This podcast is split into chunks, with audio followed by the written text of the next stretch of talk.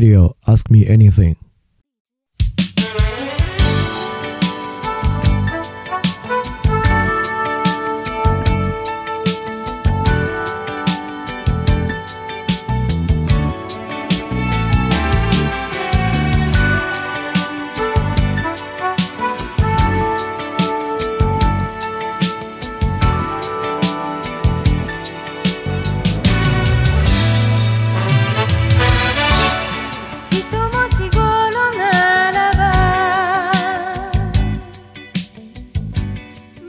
大家好，欢迎收听新一期的饭店问答节目，我是李厚成。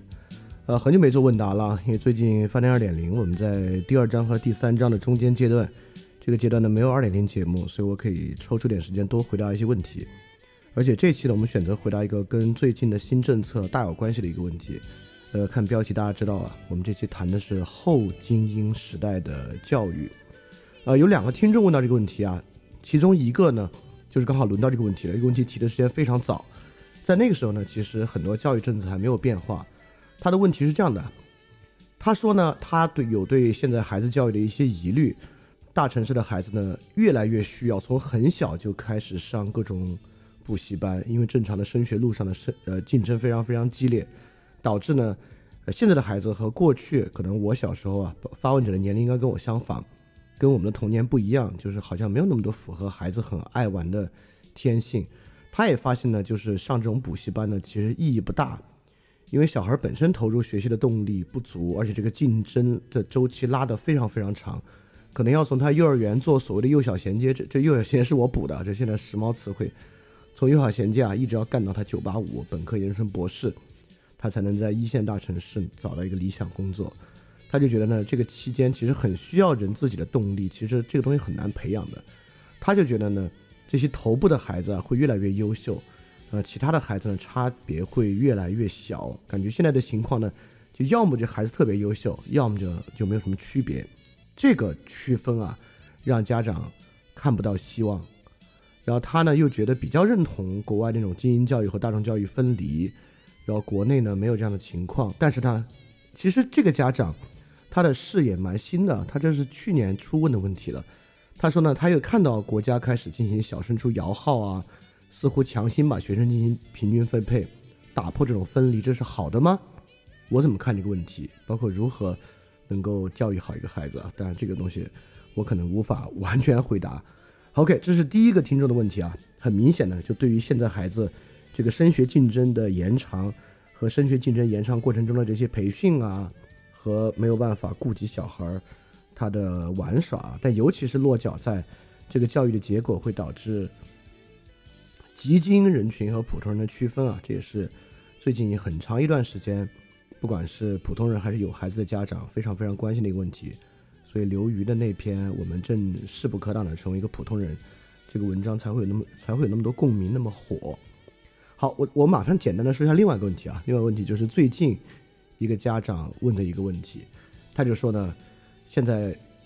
呃，马上快三十岁了啊，但是非常不清楚该怎么面对下一代，是给他走一切都安排好的一个精英路线，还是更加自然的生长，经历普通生活不加干涉呢？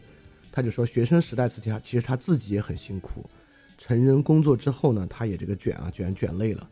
所以说他就觉得不知道该怎么教育好下一代，怎么样给他营造一个环境，让他有快乐的一生。好。这两个问题啊，其实都是一个里面都提到了精英教育，对吧？呃，过去确实有这么个精英教育路线啊，但是这期的标题呢，我们说这个后精英教育时代的思路啊，这是什么意思呢？我们就从这开始啊。这个所谓精英教育，什么是精英？其实这个词我们在个人主义和平民社会讲过。最开始啊，我认为现在这个教育还挺符合这个词的本意的。就 elite 这个词，它最开始的意思就是被选拔出来的。就是不是没有经过筛选的，而是经过筛选出来的，所以我们会经常问：这个精英是真精英吗？我倒觉得这个问题，从这个词的词源来讲啊，不太有这个问题在其中，就没有这个谁是真精英、假精英。真有一个筛选机制，它通过这个筛选机制，它就是 elite，各种各样的筛选机制。当然，呃，过去最大这个筛选机制就是以高考为核心主轴的这么一个筛选机制。是社会最大的筛选机制，我们最开始做幼小衔接、学区房等等等等啊，补习等等等等等等，最后都是为了高考这么一下，很大程度上都是为了这么一下。这么一下之后呢，你是上九八五二幺幺，还是上二本等等等等的？OK，那么过去的路径就是这样了。那今天这个问题的问题意识是什么呢？首先就这个后精英时代，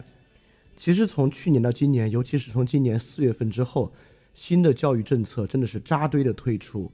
在这个推出情况之下，其实家长真的是很困惑的。我为了这个事儿，昨天还专门跟我哥哥聊了一下，他们孩子两个孩子在深圳，真的是非常非常困惑。首先呢，就这个中考分流啊，呃，我我不知道，我我猜这个东西现在很多很多听众应该都知道了，就是只有百分之五十甚至百分之五十以下的初中生可以去上高中，其他学生呢都要都要上职高，这个真的是一个巨大的变化，这个这个巨变会带来很多很多。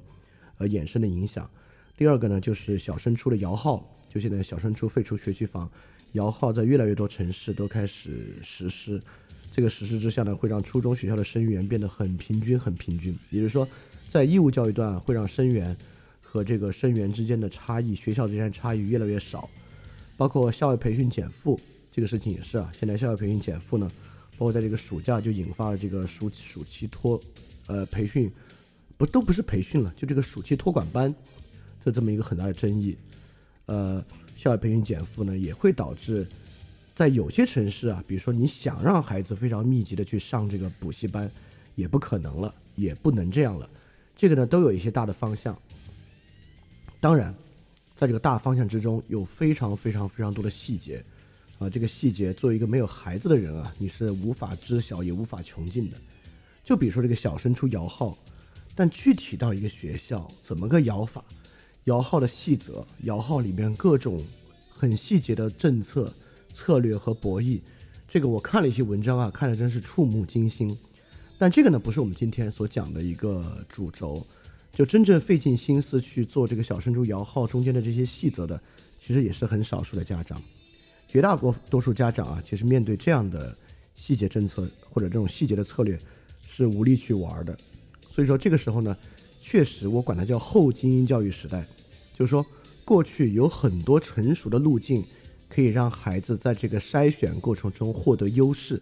不管是堆钱还是堆时间，呃，让他去到更好的教育资源的地区等等等等啊，这些方法呢都在逐逐渐渐减少。但是呢，这里面又有一个很大的矛盾点，一个非常非常大的矛盾点，也就是说。竞争的手段变少，并不代表竞争和筛选消失了。竞争和筛选不仅没有消失，因为中考分流这样的政策，还有包括一再扩招本科、研究生扩招，导致学历通货膨胀。其实这个筛选变得更严酷了，也就是说，很多人在中考这一步就要被筛掉。很多人即使进了高三，再往上考。就如果你考了一个比较一般的学校，其实基本上你也就要被筛掉了。所以现在呢，就进入到一个非常无奈的情况，也就是说，那种精英选拔机制依然存在，考核分化考试依然在前方，但是呢，去充实竞争力的抓手没有了。过去有很大的抓手啊，就比如说学区房，比如说补习，不不管有没有用，不管是不是水涨船高，但是这些呢都是制度性的。有大量商业机构在旁边辅助家长，而不是靠家长自己去趟路的一些非常非常成熟的路径。但现在这些成熟路径啊，一个一个被堵死掉，这本身是好事儿吗？真的能有教育公平吗？这是个很复杂的问题啊。这个问题不是我们今天主要面对的问题。今天主要要面对的问题呢，就是如果你是一个困惑的家长，我可能能够提出什么方向，看能不能有一点启发。首先啊，这个精英教育的结局是什么？啊，我不会说它是没有用的，但它它它当然是有用的。它的有用是啥呢？它的有用啊，其实是一个分工社会中的优势地位，对吧？你从这个精英教育中出来了，这个出来之后，尤其是精英教育出来的人啊，绝大部分并不是快速走上了非分工或者分工社会中，他自己当老板这种事情比较少，更多的呢，精英教育筛选出来。你是在分工社会中取得一个优势地位，比如说你可以去很好的公司工作，你可以在你可以在大公司拿一份高薪，你的升迁之路会更加平稳。它其实是一个非常安全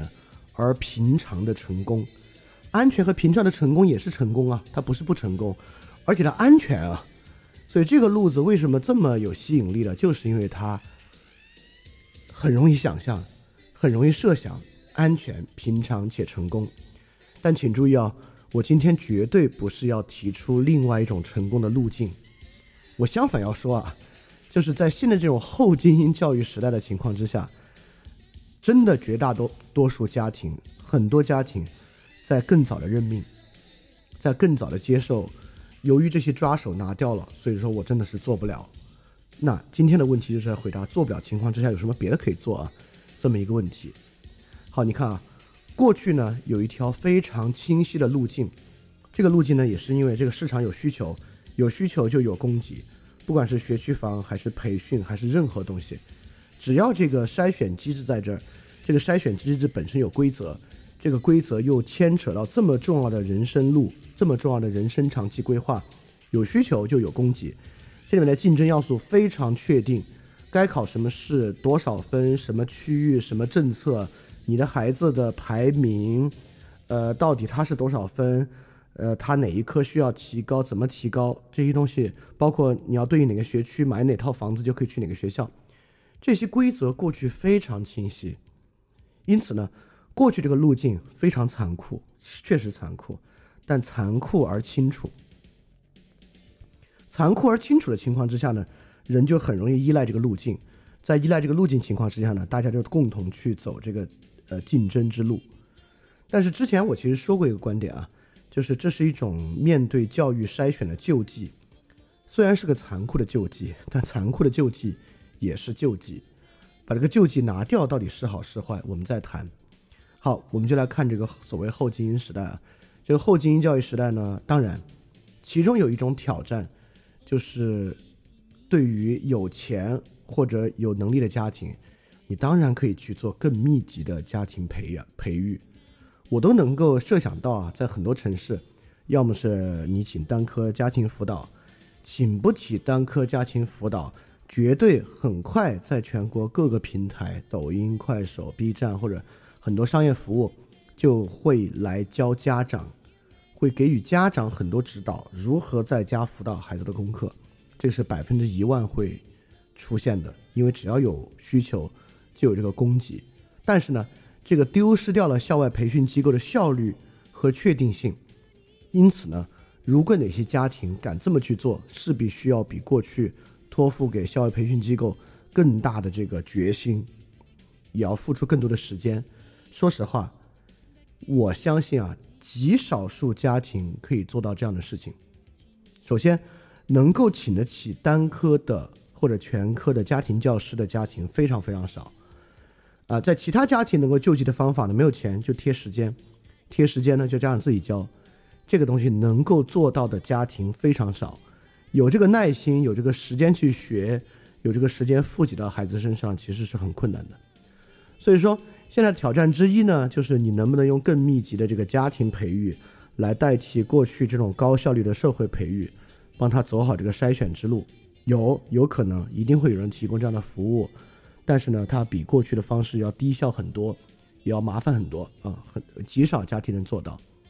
因此呢，像我刚才说的啊，更早认命的家庭会增多，更早的家庭呢会必须接受。孩子必须成为一个职高、职本或二本学生，这个是很快啊，你就发现这个队掉了，你是没有其他方式能跟上的。今天呢，我们主要就来说这方面的问题，因为这方面的家庭才是最广大的芸芸众生的家庭。因此呢，在这个情况之下，我们刚才也说了，精英教育的结局呢，是一种安全而平常的。在分工社会中的优势，所以说啊，认命认的是什么命呢？认的命呢，就是在这个分工社会之中，你的优势就很少了。因此，这个孩子成为一个职高、职本、二本学生，在这个残酷的分工社会之中，他的优势就很小。这代表他工作的性价比，他的经济收入会。不如那些有竞争优势的人。在这个情况之下呢，经济收入对于生活的影响是非常巨大的。他当然会在生活中，因为经济收入的原因产生各种各样的矛盾和烦恼，这些都是一定的。而且这代的孩子呢，他未来啃老啊，肯定肯定比以前的情况要更严重。所以说，他本身经济收入的不足，还会转嫁到父母之上来，这也是肯定的。而且我也认为，在经济条件没有被满足的情况之下，人确实是有非常非常巨大的焦虑的。因此，今天这期节目要说的，绝对没有在说安贫乐道这个事儿，也没有在说啊，实际上我们换个方法，还是可以在分工社会中获得优势的，还是可以赢得这个竞争的，也没有在说这个事儿，更没有在说我们与我们绝对有一套稳定的方法，可以帮助他们超越分工社会。获得他们自己的事业，也没有这回事儿。甚至我认为这个东西啊，绝大多数人，如果不是天生企业家，他最后走了一条超越分工社会的路径，根本不是靠计划来的，而是靠运气。当然，运气之中也有一定准备的要素。所以说，今天我觉得这期节目确实会比较实在。实在之处呢，就是他不谈安贫乐道，他不谈弯道超车。他不谈开辟一片新的蓝海战场，这些空头支票，这些空头支票有没有？这三个事儿都有，这三个事儿在人生中都存在。但是呢，这三个事儿我觉得没有办法提供一个规模化的方式去解决。这三个事儿都不是规模化的方式的。好，所以我们现在先有一个比较呃暗淡的开端啊。这个暗淡开端呢，就是今天确实有很多的家庭需要早早认命。早早认命呢，就是一个职高职本二本的孩子，一个职高职本二本孩子呢，他就是在分工社会之中是有劣势的。这个劣势呢，是被势必被转化为工作的性价比较低和经济条件较低。这个情况之下的人势必是会有巨大的焦虑和问题的，这些都是存在的。当然，这种焦虑和问题呢，其实即使收入很高的人啊，也会有很多焦虑和问题。但确实，收入很高的人啊。是可以靠各种各样的方式去压抑住这样的问题，或者骗自己骗住这个问题，就是金钱不能熨平生活中一切褶皱，但是把褶皱在短期内熨的看起来比较平是做得到的，但这是不是一个长期健康的事情，这我们再谈啊。所以说，真正的挑战，你看啊，我们一直在设想回答，在这个后精英时代，家长能做啥？那么对于能做啥这个问题呢？我们首先就要看挑战是什么，在在这个挑战的基础之上，再看能做啥。OK，那我们看挑战是什么呢？挑战就是这样的孩子未来在分工社会之中并不取得优势，在这个情况之下，他就有很多焦虑和痛苦。当然，无论如何，人都会面临很多焦虑和痛苦。就我虽然一直宣称我是一个心理健康水平非常高的人。但这绝不代表我在过一个快乐的生活，我生活中的焦虑和痛苦非常非常多，而焦虑和痛苦实际上并不是生活中真正的挑战。我相信稍微有点人生阅历的人都会知道啊，焦虑和痛苦是生活中的一个很大的常态，它是常态，甚至它不是一个悲观的事情，它是常态，是非常正常的。那么生活中真正的风险是什么？其实我接下来说真正的风险是什么？我们所谓教育能做什么，就是建立在对这些真正风险的洞察之上的。其实真正的生活风险是什么？是钻牛角尖，在各种各样的生活困境之中钻牛角尖，导致自我放弃，这是一种风险。这不是逻辑逻辑穷举啊，只是举例。第一个钻牛角尖，第二，很多情况之下，赌博孤注一掷。就我们生活中发现很多很多人受骗。呃，相信一些高回报的，呃，一些投资等等问题，就赌博在生活中孤注一掷，这些是真正的挑战。也就是说，他过去过着不是一个经济富足的生活，但你会发现他也攒下来三四十万块钱，导致他生活真正崩溃的是这种赌博和孤注一掷。好，第三，确实有很多年轻人甚至中年人不理性的消费。无法控制住自己消费的欲望，不理性的消费在其他人身上，在财在各种财务兴趣身上，导致生活出大问题。包括不敢不敢承担任何责任，啊，就采用独身主义的方式长期生活，导致到了一定岁数的时候，已经没有办法再进入一段亲密关系导致的问题，包括陷入各式各样的浪漫主义，在生活中将长期的时间投入到一个浪漫主义的解决方式之中，但后来发现，呃无无疾而终所导致的失望，包括盲信一种意识形态，在这种意识形态之下过一种比较。呃，狂热的生活，不管它是宗教的、政治的都行，在这种狂热生活之下，慢慢慢慢带来和积累，跟其他人疏远等等等等的一系列生活的麻烦。所以我们会发现，生活的不是我们发现啊，至少我认为啊，生活的问题从来不是焦虑和痛苦，就焦虑和痛苦很多，这东西没有办法避免，甚至甚至我都觉得不需要避免，这都是很多时候焦虑和痛苦之中会。嗯，有很多你做事的动力啊，等等等等的。就其实真正的风险是刚才这些，钻牛角尖啊，孤注一掷啊，不理性消费啊，不能承担任何责任啊，陷入各种浪漫主义啊，盲信一种意识形态啊，就这些才是生活中大的波折的来源。也就是说，这种后精英时代的教育，如果我们不指向让孩子赢得那个筛选，它指向的呢？就是如何帮助人避免在未来本来就有一定痛苦和焦虑的生活之中去搞这些。除此之外，还有一个重要的，我认为啊，一个重要的教育目标，它都不是一个教育目标了，它是一个教育义务，就是最好能把孩子教育成一个不要太多伤害他人的人。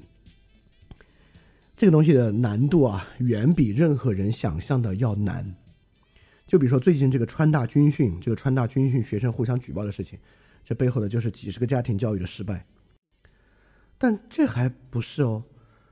这都是在公共环境之中面向根本不认识的人的伤害了，这是完完全全很难去理解。绝大多数人也会认为啊，我才不会做这样的事儿呢。但是你会不会在一段亲密关系之中变得非常冷漠，或者无底线的以一种冷漠或暴力？或者放弃气绝的方式去处理他人，对吧？这东西很难讲的。所以说，把孩子教育成一个不要伤害他人的人，其实难度非常低。或者我们这么说，人是不可能不伤害他人的，有意的或无意的。把无意的拿掉，有意伤害他人，几乎在人的生活之中都无可避免。但是可以避免的是什么呢？就是底线，就是人平时待人接物、说话、做事情。不管面对一个群里的网友，面对一个认识的人，面对一段亲密关系，面对一个你不认识的人，这个人有底线，把孩子教育成一个有底线的人，有基础体面的人，这是一个道德义务，啊，这个道德义务在社会的集结之上，当然对于所有人的生活福祉都有非常非常直接的关系啊，所以我们会发现呢，也就是说，呃，今天确实在这种。后精英时代的教育之下，很多家长必然面临比较早期的放弃，在这种放弃之中呢，这个孩子不可能能够在分工社会中取得优势，害呢就会带来很多的矛盾、痛苦和焦虑。但是这些东西并不可怕，这些东西并不让人的生活崩溃掉。真正崩溃掉的呢是互害，互害是一个今天让生活崩溃掉很重要的要素。第二个呢，钻牛角尖、孤注一掷、不理性消费、不能承担责任。浪漫主义、盲性意识形态，这些呢是让生活发生真正问题的原因。好，所以我们说到这里啊，我们就发现，当他们说，比如说有第一个人问，怎么能够营造一个环境让他有快乐的一生呢？好，那我对于这个问题的回应就是，不是要让他营造环境有快乐的一生，而是要让他避免这些生活中大的困境和问题。这样呢，他不需要有快乐的一生，他也能够相对。充实而平稳的度过一生。好，那我们就接着说，我认为什么样的东西能起到这样的作用呢？我在之前说呢，就这期节目想做的比较扎实、比较实在一点。比较实在呢，就是我今天想提一些能做得到的事情，就是一般家庭能做得到的方向。因此呢，它并不需要非常非常多的时间。他也不需要非常非常多的知识作为基础，他也不需要非常非常非常多的钱，他也不需要非常非常非常多的耐心，他就可以在一个比较平稳的时间中去完成的一些方向性、范导性的东西。这东西呢，我觉得，呃，可能才真的比较有启发吧。所以说，我认为现在这种家庭能够给孩子营造一个什么环境呢？我在我看来啊，就是营造一个我管它叫一个“曾经沧海难为水”的环境。也就是说，在生活中确实有些东西是单向的。我们都知道，这个由俭入奢易，由奢入俭难。那么，这个呢是一种“曾经沧海难为水”，但它是不好的。但很多其他时候是有好的。我真的很少见到一个很有品格的人。在生活中突然变得特别卑微，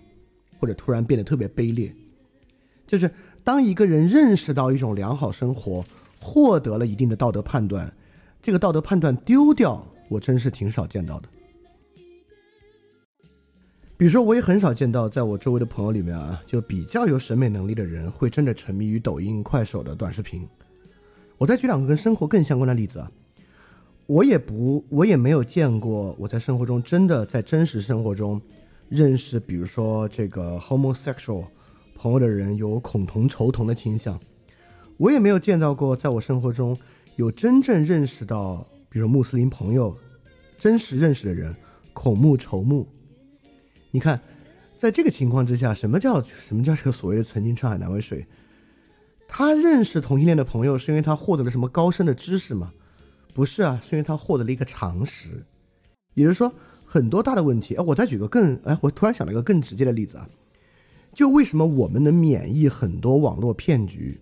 尤其是那种金融工程的骗局，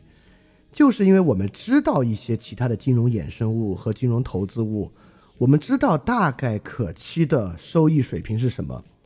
因此，当有人告诉你一个过高收益水平的时候，你根本不会相信的，不会相信的原因。不是因为你掌握了高深的知识，而是因为你拥有常识，是这个常识让你知道那个东西肯定是假的，根本没有那样的东西，是因为你知道一些其他平常的东西。所以说，刚才啊，我们说到很多危险，包括他钻牛角尖，包括他去孤注一掷这些真正挑战的东西，其实包括他盲信意识形态，包括浪漫主义等等等等。所需要对抗这些玩意儿的，其实还是像我们说的，它是一种常识，而常识呢是一种宗观。好，说到这儿呢，我们就要说到真正具体在跟孩子的教育可能相关的生活之中，这是什么了？我们说一些可经验的东西。我们先说一个长大的人的状态。今天我们就能看到一个基本上没有宗观的生活是什么样的。我认为啊，当一个人。觉得他所在时代的东西是最好的，这个人基本就完蛋了。比如说，我举个例子啊，我看到过网上帖子，大家在讨论这个伟大导演的时候啊，他这里面提诺兰，他觉得诺兰是全世界人类有史以来最伟大的导演。当然，原因也很简单，什么电影技术啊、编剧技术等等等等，积累到今天，呃，有很多人啊会认为只有属于他这个时代的东西是最好的东西。因此呢，他就没有获得一种过去时代的宗观，就是人类五千年好像都白积累了，就只有在他这个时代开出最璀璨的花朵。当然，如果一个人认为，不管他的生活中或其他任何人生活之中，一种兴趣、一种商品，或者说在商业中的一个解决方法非常重要，靠这一个玩意儿就可以解决一切。这当然呢，他也会容易陷入到各种各样的这种真正的生活危机之中。当然，这个现在解决起来很容易啊，因为现在互联网时代，资源其实是很多很多的。所以在这里，我想说的教育是什么呢？可能提供一种什么样的教育呢？就是好这个东西啊，有很多不同的样子。我们不是说要让孩子或任何人去体验什么是真的好。什么是最厉害的好，而是让他的体验确实有很多种不同的好。比如说啊，什么是好人呢？那现在听节目的人，你也可以想想，你能不能想出一个超出现在社会主流道德高调意义下的好人？什么人是好人？但是呢，他与现在这种主流的道德高调不一样。这个东西呢，该如何经验？哪里有？如果没有的话，他怎么不钻牛角尖？第二，什么是美景？超出 ins 风网红店，也超出传统典型的风光想象，大山大海大河。什么是美景？尤其是很简单，在你可以生活的城市范围之中，在你日常可经验的环境之中，什么可以被称作是美景？好，这个东西其他人如何体验？什么是好的文字？不是说。古典传统美文啊，托斯托耶夫斯基，也不是网络文学，在这两者之间，什么样是好的文字？尤其是你看这个问题对小孩很重要啊，你不可能让小孩去看托斯托耶夫斯基，就不光小孩了，你也没有可能让今天的人去看托斯托耶夫斯基。所以，什么是一种中间状态的好的文字？什么是好的事业？不说那种为大家牺牲的，也不说乔布斯。伊隆·马斯克什么东西是一种比较好的事业？同样，什么是好的城市？除了世界国际大都会，要么就是去乡村世外桃源丽江大理。全国这么多城市，哪个城市是跳出这些想象的好的城市，或者一种好的人与人的聚落状态？当然，这里有完全不同的好，对吧？福建泉州的一种好法。和一个山谷里县城的好法是一种不同的好法，对吧？什么是好的身体？就除了身材好的好和不生病的好，什么是一种有生活功能的好的身体？等等等等啊！我我说了非常非常多不同的东西，所以说，你知道这就是我们刚才说那个“曾经沧海难为水”的教育啊。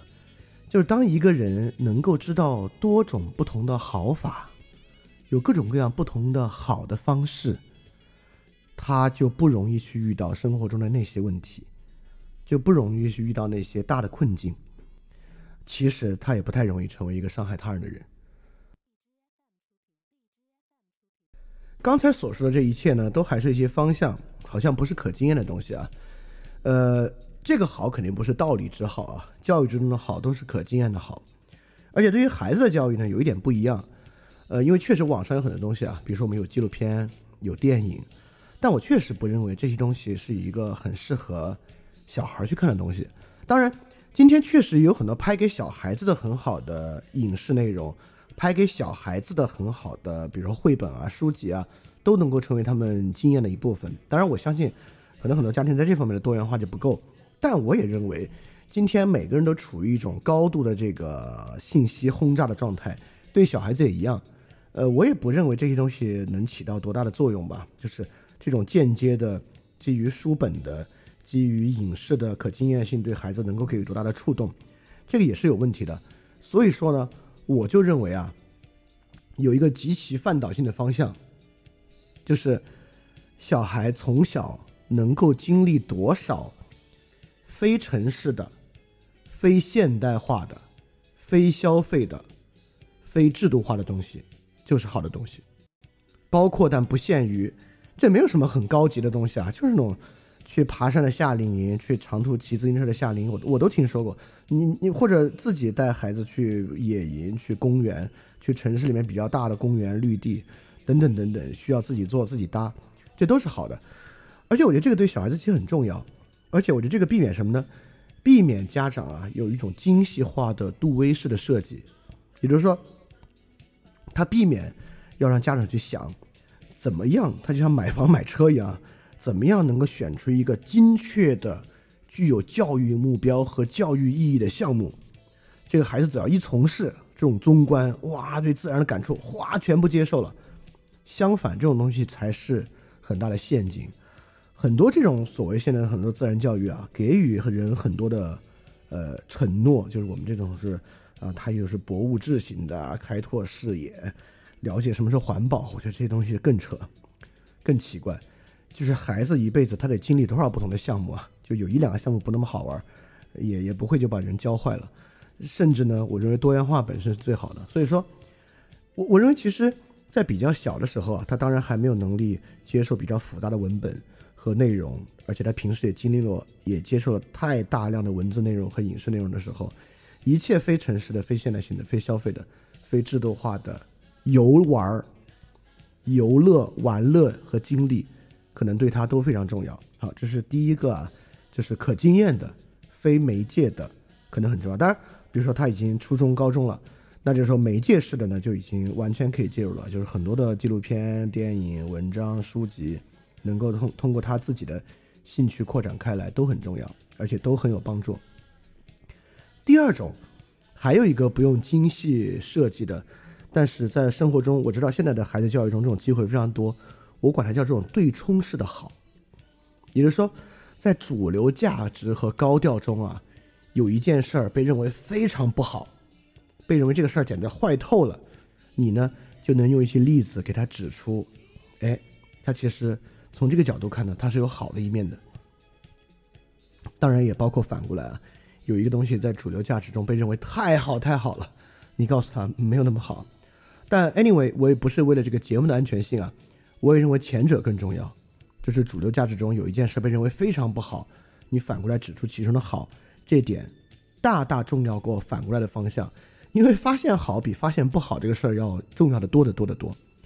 而且这个事情根本不需要特别的设计，我就知道，现在孩子的成长和教育过程中有大量的命题批判和命题送赞，就这些命题批判和命题送赞，很多时候呢都是需要孩子回去跟家长商量，家长给予孩子一些视角和例子，让孩子完成这个批判和送赞的，这种命题批判和命题送赞非常多。而每一次这样的命题批判和命题送赞，在我看来都是一个绝好的机会，告诉他，这个世界还有另外一面，世界不光是这样的，还有这些东西，你你要看到它里面的复杂性、可经验的东西。所以这个东西并不需要家长本身特别去设计，而只要抓住这种机会，让他看到另外的就行。而且我要说，这个东西的重要价值是啥？这东西不会改变，从彻底上改变他的生活，也就是说。比如说我，我算是一个，呃，够爱看过去老电影的人了。但如果我不做 FF 三零，第一，我看的肯定比现在更少；第二，我平时花最多时间看的依然是现在新的东西，甚至我依然花了很多时间在看 YouTube。就比如啊，你再知道这些过去的经典游戏这那这那，很可能一个人在生活中花的时间玩的最多的游戏还是王者荣耀。对。这个很正常啊，因为人消费或者打发时间，或者在生活中做各种的事儿，这个效率、便利性确实是人考量的一个非常重要的要素。我倒真的不认为每个人都需要过一个特别不一样的生活，他抛离他现在时代的一切东西，去拥抱那些非常边缘化的玩意儿，不是的。但你知道吗？这里面至少他有一个不一样的自觉，就比如说。当我平时确实我很多忙啊，或者中午休闲的时候，我也看 YouTube，但我没有任何一刻认为这也很好啊，这本身也很有价值啊，我一刻都没这么想，我也从来没有想过，比如说我现在也也也玩像在手机上玩万智牌这种游戏或怎么样的，我也绝对不会认为哇这个应该是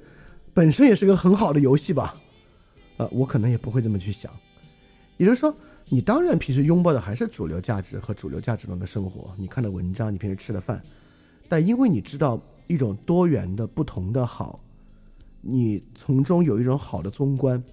即使你依然在过过一种当下的生活啊，第一你不把它当做理所当然，你不把它当做不是人人人都只能如此吗？第二你不美化它，你不去捍卫它，你一点儿没有想捍卫你当下所看到东西的欲求和能力。这个就很重要，很重要了。也就是说，我不认为这种所谓好的宗观能够彻底全面的改变一个人的基本生活模式和他在生活中经历的事儿。但是呢，他会在这种经历之中产生一种新的自觉，而这个新的自觉其实是最关键的，就是他会改变这个人在关键时刻的抉择，不会影响他的日常生活。但是这是一种不同的心态和不同的态度在对待。好，所以这是我说的第一方面啊。就是现在没有办法再给孩子做精英教育了，这种在家庭里面做学科培养啊，我认为这也不是大多数家长能做到的。但是在星期六、周六、周日、周末，跟孩子一起玩个啥、看个啥，寒暑假的时候，能够想想一种综观的好、好人、好的景色、好的事业、好的文字、好的国家、好的城市、好的身体，所以你会发现，它既简单呢，也难。难在哪儿呢？难在在这个过程中，家长是一种完全的引领者。其实这取决于家长本身的视野和共生活方式。如果刚才问的一切问题，你如果是个家长啊，你或者你将来会成为家长，你一听这些问题，你一个都回答不上来，那你自然不可能给他呈现出任何多元的好，对吧？所以说，这个呃，之前在跟周一军老师做那个对谈啊，不是也里面凝结下来一句话吗？就是教育本身是这个家长和孩子去共同克服这个时代的一个方法，所以这个共同克服时代其中很重要的一点呢，就是我也不认为今天很多人本身就有非常宽阔的视野，所以这个过程之中，包括你孩子可能给你给你的一个命题批判或命题送赞，关于这个命题批判和命题送赞，你在拿到之前你也觉得不就是这样吗？还有什么别的可能呢？那现在你必须自己去探索出别的可能，你才可能告诉他。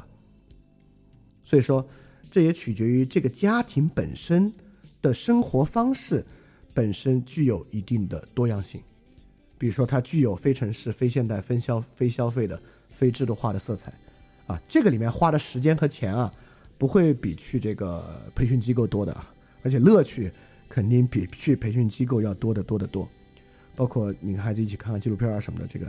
都会比去培训机构要有意思的多，对谁都是一样，所以这个取决于家长本身。这个家庭本身以一种什么生活方式去做好？这是我今天说的第一点啊。我认为第一个可以做的呢是一种综合的好。第二个可以做的是，我觉得可能更重要的一个玩意儿。呃，它取决于这个孩子未来在有运气的情况之下，有没有可能能够超越所谓的那个社会分工的能力。第二个呢就是兴趣。你看这话说出来很简单啊，今天。人人都有很多兴趣，都人人的兴趣很重要。但今天我们思考兴趣呢，也有一个小的误区。就今天兴趣听上去还是一个 match 的事情，就不同人有不同的兴趣，关键是去找到你的兴趣。我觉得那不是个兴趣啊。就比如说，之前我们节目里也讲过，今天很多人说你有什么兴趣啊？就是美食、旅行，我们都会认为这或者听音乐，我们会认为。就如果你听音乐，就是指每天你都把那个网易或者哪个平台推荐给你今天三十个新歌，你听到现在你也叫不出名字，你就去去 live house 去跳一跳等等等等的，这不叫喜欢音乐。比如喜欢美食，你每个周末都要去尝不同的餐厅，这不叫兴趣啊。或者你一有钱就要出去旅行一趟，这东西真的不叫兴趣的。就是兴趣是能把一件事儿深下去的能力，深入的深啊，深入下去的能力。就兴趣本身需要是一个延伸，而且是一种有自然的延伸，是需要你自己花功夫去的。就是在这个层面之上，我们说可能美食、旅游、听音乐，或者你就看院线电影，或者看点爽片，这个很难叫一个兴趣。你看，之前我们有一期节目讲过，为什么我那个年代来的人。很对很多事情的兴趣比今天的年轻人要多，原因就是我们那会儿匮乏。我们那会儿你要去追逐一个兴趣，要把生活中的无聊 Q 掉，你必须去延伸。我说个最简单的，我们那会儿听音乐，没有这些网络平台，你的零花钱非常有限。你现在去了一个打口碟摊子，这个打口碟摊子里面箱子里面堆满了所有。里面有三分之二你从来没有听说过，因此你现在需要做一个重大的决定。你现在只能买里面的两张，为了买哪两张，你在背后为了做这个决策，你思考考虑了很多很多的东西。第二个，我们那会儿也玩游戏，但我们那会儿能玩到的游戏非常少，就是为了把这些仅有少的游戏玩好。实际上，你在不同的阶段，在不同的游戏之上花了其实大量的时间，你是没有可能性今天搞一下这个，明天搞一下那个，就三天打鱼两天晒网的。所以在一个匮乏情况之下，兴趣是自然能够有深入和延伸的可能的。我举个例子啊，就比如说，你看，呃，基和这些嘉宾，仲青老师啊，西蒙，他们其实聊的非常非常多的。他们什么时候开始扩展自己对于游戏的视野或等等的？就是之前小说买盗版游戏、买打口碟、看那种游戏攻略书和杂志的经历。今天为什么没有这个东西了？就是因为今天。你就用最肤浅的东西占满你的时间，你就算每天换一个不同的手游玩，你玩一年都不会重样。在这个情况之下，今天的兴趣是，比如说今天你要喜欢美食，你就算每天吃一个不同的餐厅，在一个大城市里了，每天可能要过了，每周吃一个不同的餐厅，吃几年都可以，对吧？只要你有钱。所以在这个在这个情况之下，今天的兴趣是很难深入下去的。但是呢，我就会觉得啊，尤其今天。小孩嘛，他面对的这个信息轰炸更多，这是另外一个家长可以着力去做的。其实每个人自己也可以着力去想的，就是你要让这个兴趣可以延伸下去。但是我们又说呢，今天这个节目很扎实，很现实，不不搞那个高级的东西。所以其实很简单，就是你你怎么去帮助孩子去做一些兴趣的延伸？那孩子当然是爱玩游戏，孩子当然是爱看动画片的了，这是肯定的事情啊。但是。在他玩游戏、看动画片的时候，你除了控制他玩的时间，你能不能给他介绍一些别的游戏玩，介绍一些别的动画片看？不是说一说就要搞这个历史经典啊！你比如你孩子玩一个手游，你你你说我们玩玩 Jonathan Blow 的游戏，这不可能的，这都是一个循序渐进的攀爬过程。就有没有稍微更有意思点的东西？比如说他在看一个，我知道今天有好多特别脑残的那种，呃，仿仿日本的国产动画片。大多数都要配着卖游戏、卖卡啥的，你能不能给他看稍微好一点、更好一点、再好一点点动画片，促使他能看到？就这个过程，其实是你在帮助他把他现在已有的一个兴趣延伸下去。就比如说，不管男孩还是女孩，他当然会追星啊，他会听音乐。你能不能？你不是当然，你不是一上讲，那我们来听听巴赫和听听贝多芬，不是这样的。就有没有别的一些更有意思的东西，你是能够帮他把它延伸下去的？包括我们刚才说的好的文字也一样。你现在给个初中生让他看陀思妥耶夫斯基，这不可能的。但有没有不必陀思妥耶夫斯基这么高深，但是也没有他们平时看的这些网络文学这么低，一个中间状态的东西，能够帮助他把这个兴趣不断不断让他发现，哦，就是我喜欢的这个方向啊，它本身是有深度的。我们且不说这个深度，最后当然，你再往下走，你会发现它跟其他的东西是连通的，它跟思想史、跟其他媒介形式等等等等。但至少，这个东西具有一定的深度，而不仅仅是具有更强烈的快感和更大的数量和更大的新鲜感这回事儿。就这个深度和深入下去的这个东西啊，这肯定是需要，如果是有家长能够去做适当引导的话，是更好的。当然，这个问题就是很多家长会认为啊，我也不知道他们现在这些东西啊，我也不玩游戏，我也不看动漫。但今天很多年轻家长玩游戏、看动漫，其实对孩子是个好事儿啊。但我也想说，很多家长为了孩子考数学，都能自己去学数学，就了解这些东西，比学数学肯定还是好玩多了。而且今天这个信息很透明的情况之下，就是做这样的帮助也是可能的。所以说，你看，在这个情况之下，我们说的第二个事情啊是。让他的兴趣能够获得一些延伸和深度，这个东西很重要啊，而不仅仅是去控制他的时间，当做生活中的一个拼图而已。这个东西是有延伸和深度的。所以说，刚我们刚才说，第一个，如何让他综观到各种不同类型的好；第二个呢，让他的兴趣本身有延伸和深度，这个未来在他生活中有任何新的超越分工社会的可能，他才有可能在这个路上走得下去。所以这两个东西，我是觉得。都是一般家庭可以实现的东西。好，在这个基础之上，我就觉得有一个很重要的问题可以去考虑了，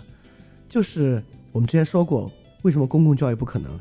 因为公共教育本身要完成社会的完全多元，因此公共教育本身没有风格。但人不是一个，我们刚才虽然说有多元的好，那也是多元的好，这好本身也有秩序，也有方向。社会没有风格，公共教育没有风格，但家庭可以有风格。当然，家庭的风格不能是丛林社会啊，普通人或虚无主义的风格。因此，一个家庭本身的风格是什么，这个东西是很重要的。因此，我就会觉得，呃，可能在这个精英教育时代啊，一个家庭的风格呢，就是也有这个词啊，“虎妈虎爸”，对吧？或者这个，我们也管它叫这个“鸡娃教育”啊什么的，这个是家庭的共有风格。但是在非精英教育时代，一个家庭的风格是什么？这当然是由父亲和母亲决定的。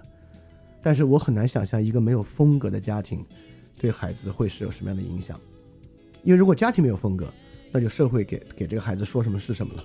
对吧？所以说，一个家庭如何成为一个有旨趣、有风格的家庭，是可以在刚才所说到这两点之上去进一步想的问题。所以回头我们总结啊，就这个情况之下，我们说这个孩子获得了什么样的一生呢？你看啊，问问题的人说他能不能获得快乐的一生，快乐的一生。能不能快乐我不知道啊，但我能知道一个事儿，刚才这两点，不管是这个兴趣本身有一定深度的可能性，还是他有对于好本身的综观，他都能够让一个人有一种丰富的可能性的一生。就这两个东西给予人的能力，或者给予人不是能力，它不是个能力，给予人生活的一个效果吧，或者一种影响吧。就是他的生活在不断丰富中，他的生活的可能性在增加，他生活中的其他东西在不断的扩展，在不断丰富下去。我觉得这个事儿对今天很重要。就是今天很大的问题，尤其好多人要去孤注一掷，要去钻那个牛角尖，就是因为可能性丧失，丰富程度丧失，他就得赌到一个事儿上。你看我们刚才。我们回头看，我们刚才讲这些风险啊，钻牛角尖，在生活中去做赌博和孤注一掷的决定，不理性的消费，不能承担任何责任，陷入各式各样浪漫主义，盲信一种意识形态，其实本身都是生活停滞状态之下人容人才容易去做这种事情。如果一个人的生活确实是在不断丰富的过程之中，他其实是比较难去做这些对生活有很大危险的事情的。所以说。我觉得以上两者啊，它无法解决人的痛苦和焦虑，它也无法让人永远快乐，但是至少他至少他的生活拥有不断丰富和对外举一反三的可能，这个东西就很重要了。所以说，如果能够给孩子这样的一个东西呢，你即使在精英筛选这个路上，可能你的你的抓手已经全部丧失，你不能做更多的东西了，但是呢，你确实给了他一种生活不断丰富的可能。这个如果能够形成习惯的话，我觉得对一个人的他未来的生活是大有裨益的。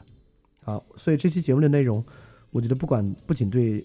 家长啊，或者对听节目的年轻的人，或不不是任何年龄的人，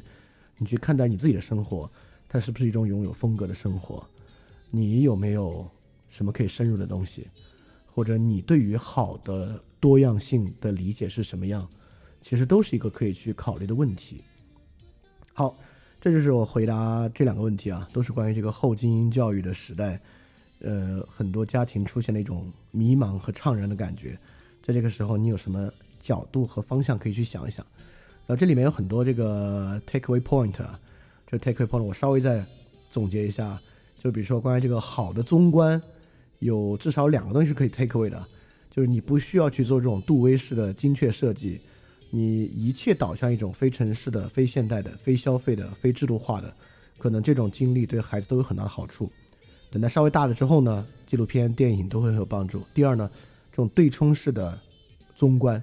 也就是当孩子的教育过程中有很多这种命题判断和命题送赞，需要你跟他一起完成的时候呢，这都是你在这个命题判批判和命题送赞之中能够给予他更多元的视角，反过来去看这个问题的一个机会。那么兴趣呢？就是会更简单一点啊，你可以根据他现在有的兴趣和他在从事的东西，对小孩子来讲，这个东西的丰富程度是很低的啊，大概就是那些，你如何在这些问题之上，呃，在人类已经拥有了无数作品的情况之下，选择一些循序渐进的东西，促使他的兴趣本身获得一个深度，啊，我觉得这也是一个很好的可以引导，也可以共同分享的一种有风格的生活，其中呢能够形成一种旨趣。OK，当然这个过程中。呃，之前有期节目其实讲过啊，你不必太去考虑什么啊，尊重他的个性，尊重他的个人选择，等等等等东西啊，就你用你的纸去去影响孩子本身不是个坏事儿。我我我认为，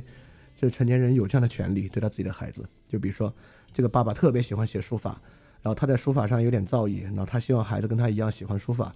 这不是一个罪过，这是个很正常的，一个很基本的他能够有资格去做的一个决定啊。OK，好，那么这期节目就到这里。如果你也有问题问我呢，欢迎你发问到 ask at flipradio.club，ask at f l i p i d i o dot c l u b 就可以向我提问了。那我们下一期饭店问答节目再见，大家记得敢于去相信。